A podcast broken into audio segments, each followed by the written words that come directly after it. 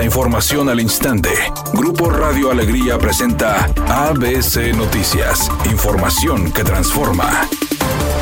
La Secretaría de Servicios Públicos de Monterrey habilitó 47 centros de acopio de pinos navideños en diversos puntos de la ciudad. José Santos Valdés, el titular de la dependencia municipal, informó que estarán recolectando los ejemplares durante todo el mes de enero y febrero de este año. Los puntos establecidos para los centros de acopio de los pinos de Navidad serán identificados con una lona que se instalarán en parques públicos concurridos de la zona centro, norte, poniente, sur y Guajuco.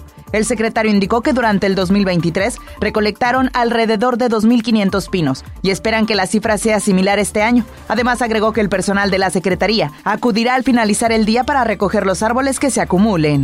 La Agencia Estatal de Investigaciones detuvo a 40 hombres en cateos realizados en los municipios de San Nicolás y Monterrey. Los operativos se llevaron a cabo desde la madrugada de este viernes y con ellos se desmanteló una red de monitoreo controlado por narcomenudistas en la colonia industrial en Monterrey. Pedro Arce, encargado de despacho de la Fiscalía General de Justicia del Estado, declaró tras salir de una reunión en Palacio de Gobierno que además fueron encontradas armas cortas y largas, chalecos antibalas, además de droga. El despliegue en ambos municipios se llevó a cabo por 120 agentes de la Agencia Estatal de Investigaciones, elementos de la Sedena y Fuerza Civil. El fiscal agregó que el golpe se da a un grupo independiente de la delincuencia organizada que tiene presencia en el Estado y tenía esos puntos como centros de operación.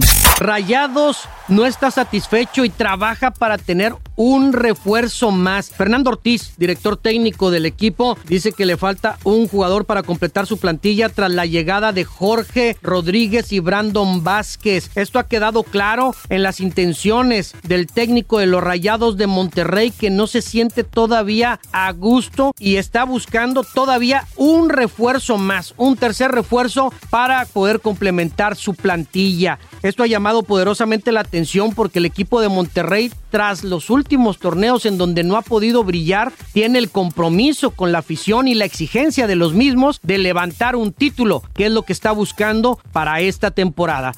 El rapero mexicano Alemán presentó una demanda contra su expareja Akasha, a quien acusa de presunta extorsión luego de haberlo señalado de agresión. Después de presentar una disculpa pública dirigida hacia sus fans y exnovia, Eric Alemán acudió a la Fiscalía General de Justicia de la Ciudad de México, donde en un encuentro con los medios reveló que los abogados de Akasha le pidieron dinero a cambio de no presentar una denuncia formal en su contra por agresiones.